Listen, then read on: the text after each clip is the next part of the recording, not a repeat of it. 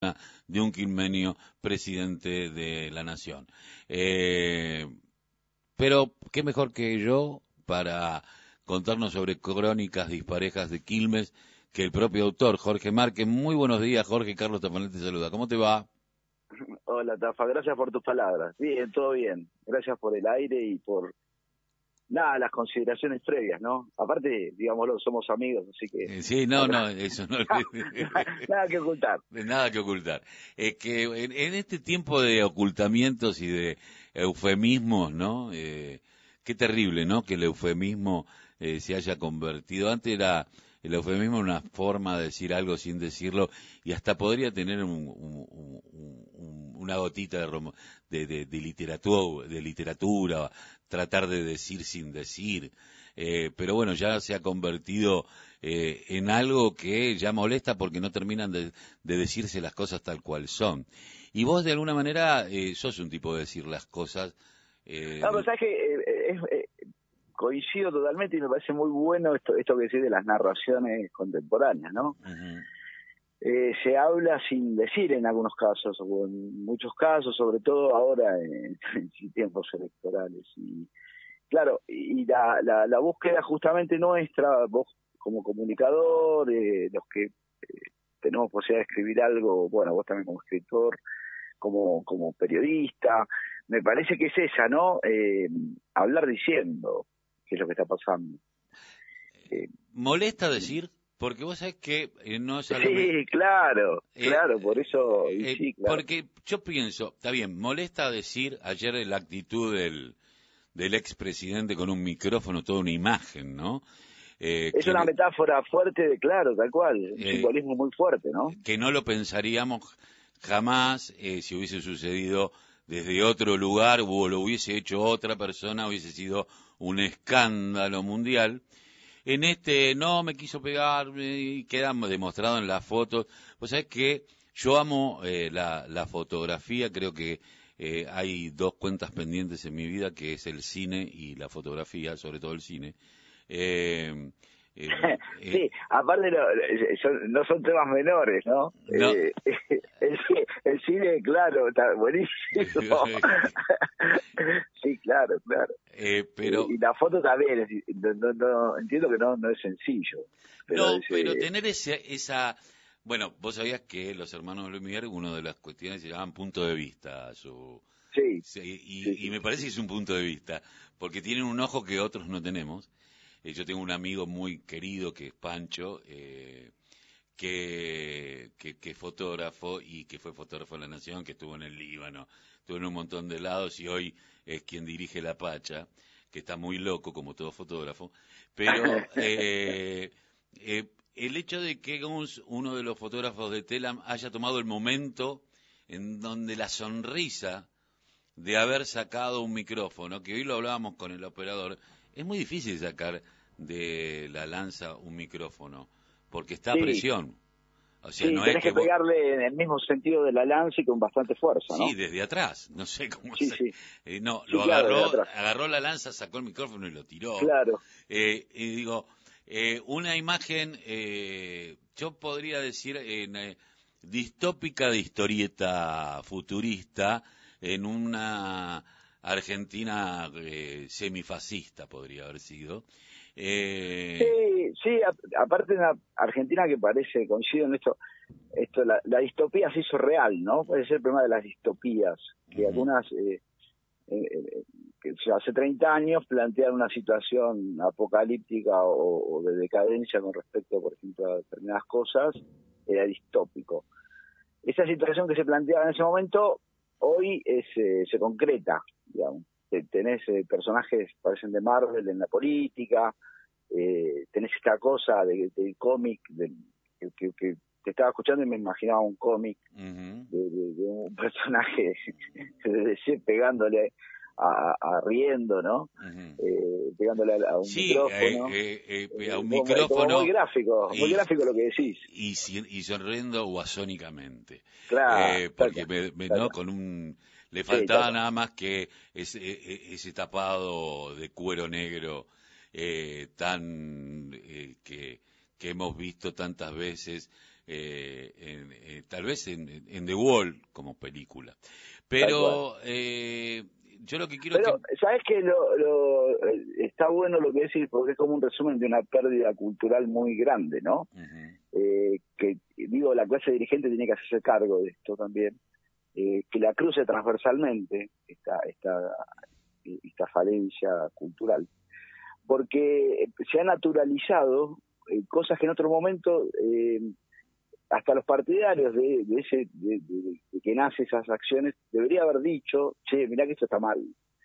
Y ya no hay nada que esté mal ni bien, digamos, es como que ya todo está bien o mal en función de lo que yo quiero que esté bien o mal, en función de creencias. Entonces se hace muy muy complicado ser optimista, ¿no? Eh, en esta sociedad donde se, se construye sobre sobre creencias, eh, sobre endogamia, sobre tribus que están este, se están hablando para sí mismos. Digo incluso a, la clase a la clase eh, política si quieres en general esto no es eh, sociológico esto obviamente no, no, generalizo no tiene que ver con el sentido común pero me da la impresión como que eh, esa ruptura es, bastante triste y hay que trabajar no digo que sea apocalíptica pero hay que trabajar para que no se naturalice las cosas que son bárbaras.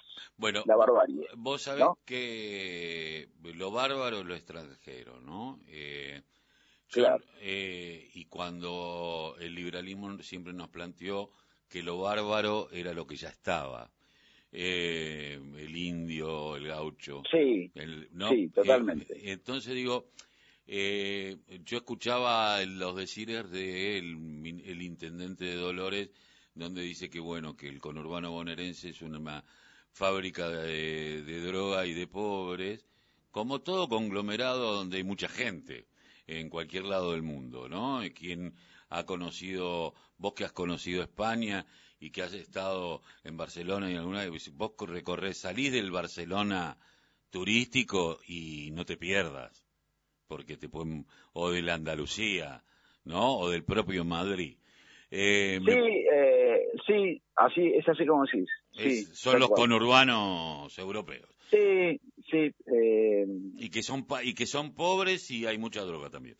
Eh, pero lo, que me lo que me quería lo que quería vos venís planteando esto, pero eh, en esto que eh, tal vez venimos charlando hace mucho tiempo, yo decía que hoy me genera mucha tristeza hasta mi profesión porque no sé qué decir ya eh, porque uno de esto, tal vez vos que me conocés sabés que lo vengo planteando, esta tristeza y esta falta de utopía eh, desde hace mucho tiempo. Creo que esto de que vos decís que las tribus se hablan a sí mismas, eh, no hay ni siquiera algunos que piensen parecidos. Eh, pero... Claro, alguno que venga y diga, che, paremos un poco, ¿por qué en lugar de pelear, claro. peleando durante siglos con la otra tribu, claro. o la misma tribu se están no vemos, claro, si no, eh, claro, no vemos si nos podemos poner de acuerdo en algunas cosas, o por ahí empezar a ver que hay gente que en nuestra tribu que no está haciendo las cosas bien. No, no exacto, eh, eh, esto es, seguro. Ahora, contame qué es... Eh, e, e, este nuevo este nuevo libro eh, que al cual te mandaste porque vos ya venías con eh, con eh, al sur de las utopías claro yo, venía... he escrito al, sur de la utopía que vos fuiste agradecido testimonio de ese libro. Y ahora saqué crónicas disparejas que también estuvimos charlando sobre testimonio de ese libro y algunas historias me quedaron para el Crónicas 2 ya, pero es eh, está pensado, este, este es un conjunto de relatos que, que, va saltando cronológicamente, eh, que, que marcan hechos inusuales. Yo digo que, que, que pensar en la historia de Keynes, así como pensar en la historia nacional, es estar preparado para, para encontrar un hecho extraordinario a la vuelta de tu esquina. Entonces lo que trato de reflejar es eso, lo que pasó en nuestro barrio, lo que pasó, viste, porque muchas veces parece que la historia, así como en el neoliberalismo las cosas pasan en la globalización, en las historias a veces pasa que la, historia es nacional, no, pasa por acá tampoco. Entonces yo lo que te cuento es qué pasaba con un con el golpe de Estado en Quilmes, qué pasaba con, con el fraude de, la década del 30 en Quilmes, eh, qué pasaba con los duelos en Quilmes, qué pasaba con los interventores de facto que, que, golpeaban a, a, los vecinos en Quilmes cuando se iban a quejar por el tema de la basura, que era un tema que siempre hubo conflicto. histórico de las dictaduras y de, algunas democracias. Bueno, entonces situar en, en, en, eso de una manera muy sencilla eh, y tiene mucho de curiosidad, ¿viste? Porque no es solo eh, lo que busqué fue que fueras de, una lectura eh, lisa, sencilla, rápida, las crónicas son cortas, y que, que vos digas, che, esto pasó en Quilmes, que fue un poco lo que eh, mi hija que me hizo la tapa, me le digo, bueno, léelo así me haces la tapa. Me decía, che, esto pasó en Quilmes. Sí, claro. vos sabés que... Eh, Entonces, eso eso define un poco la, la lo que me preguntás, ¿no? pero yo lo pensaba... Yo me acuerdo cuando vos contabas al sur de las utopías y la, la, historia política del 55 al 83, la del colectivo, ¿no? Aquel colectivo eh, que hacía de unidad básica. Eh, ah, el de Pancho Olmos, sí, El de Pancho Olmos, ¿no? Entonces vos decís, y yo me acuerdo, eh, esta maldita, esta bendita manía de contar, que es un libro de Jorge, de García Márquez, que en realidad es un, un taller de periodismo, que él hace, y él dice que cuando le dicen, no, pero esto es realismo mágico, dice, no, no es realismo mágico. Cuando él cuenta que en un lugar volaban las, las jirafas y los elefantes, dice, no, eso fue una noticia que apareció en Comodoro Rivadavia, que agarró un viento y agarró un, un circo, y, es cierto, las jirafas volaban por los aires, no es mentira, esto sucede en Comodoro, entonces, entonces vos decís, estas cosas pasan y, y, esto de pinta tu aldea que pintarás el mundo, me parece que cada vez tiene más, más arraigo. Y vos lo haces muy bien. Ahora, tiene una forma nueva de... Gracias. ¿eh? eh sí, sí, está, está más... Eh, al sur de la utopía es, eh, es más formal, digamos. Este es más para presentar, claro, es más no sé, no que Este para leerlo eh, eh, no, no, es tan catedrático, diríamos. Este para leerlo en el, en el, claro, este se lee en el bondi, en el tren, viste, para el bolsillo y la dama de caballero. Claro, claro.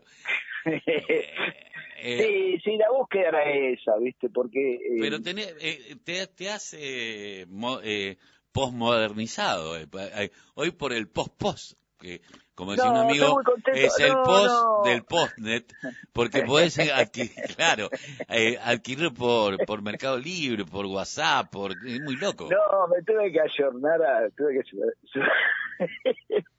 está bueno lo que decís, tuve que super, super este, vivir eh, a, los cambios tecnológicos, o sea, tiene un QR para que escuche los podcasts, eh, tiene como, o las permanentes actualizaciones de los de los ah, o sea que vos adentro del libro vos lo pones en el QR que tiene el libro y vos escuchás el, las reportajes.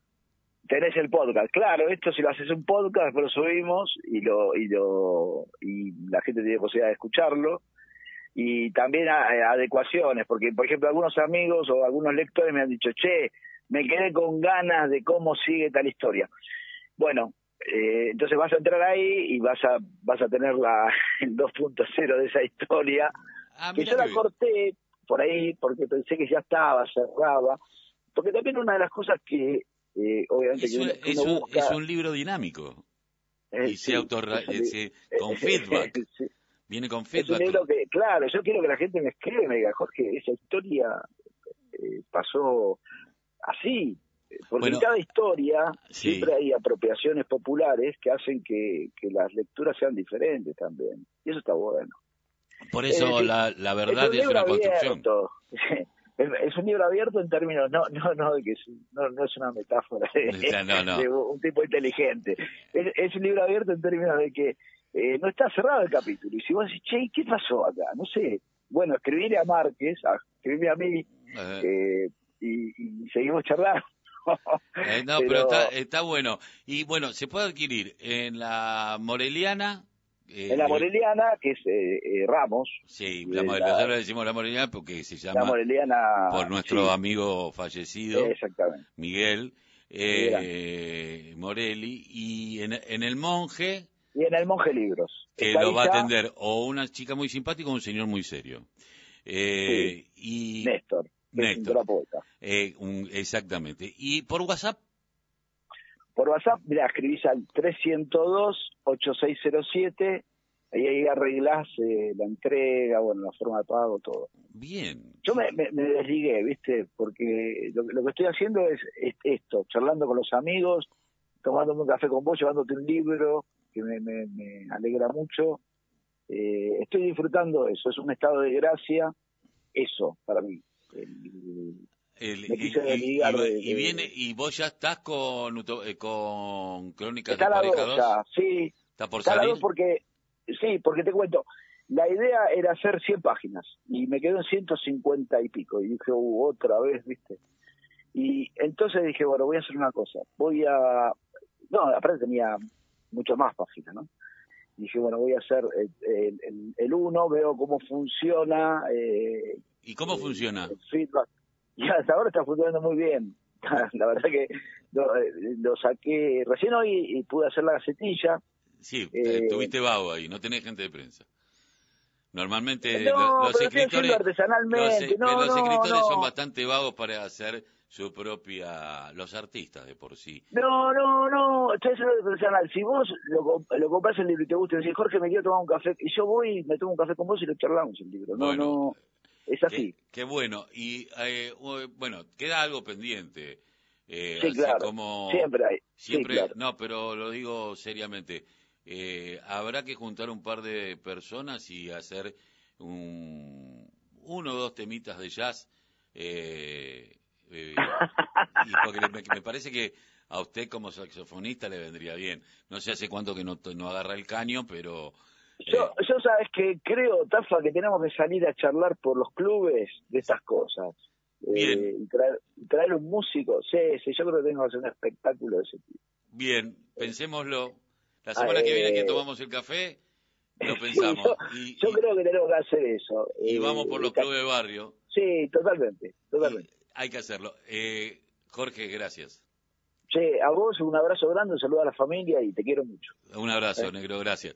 Jorge Márquez, bueno, formalmente es politólogo, docente, autor de Al Sur de la Utopía, una historia política de Quilmes del 55 al 83, columnista e integrante del grupo Pueblo Quilme, eh, saxofonista y escritor de novela negra que también ha ganado un premio, estuvo entre los primeros eh, que largó la, editorial Novela Negra. Novela Negra es un estilo de, novela policial, eh, para decirlo. Bueno, hoy con Crónica Dispares de Quilmes, que se vino el uno.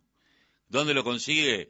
en Librería Moreliana y en Mitre entre Alcina y Rivadavia o en El Monje, que es en la calle Alcina entre eh, Alviar y Brown.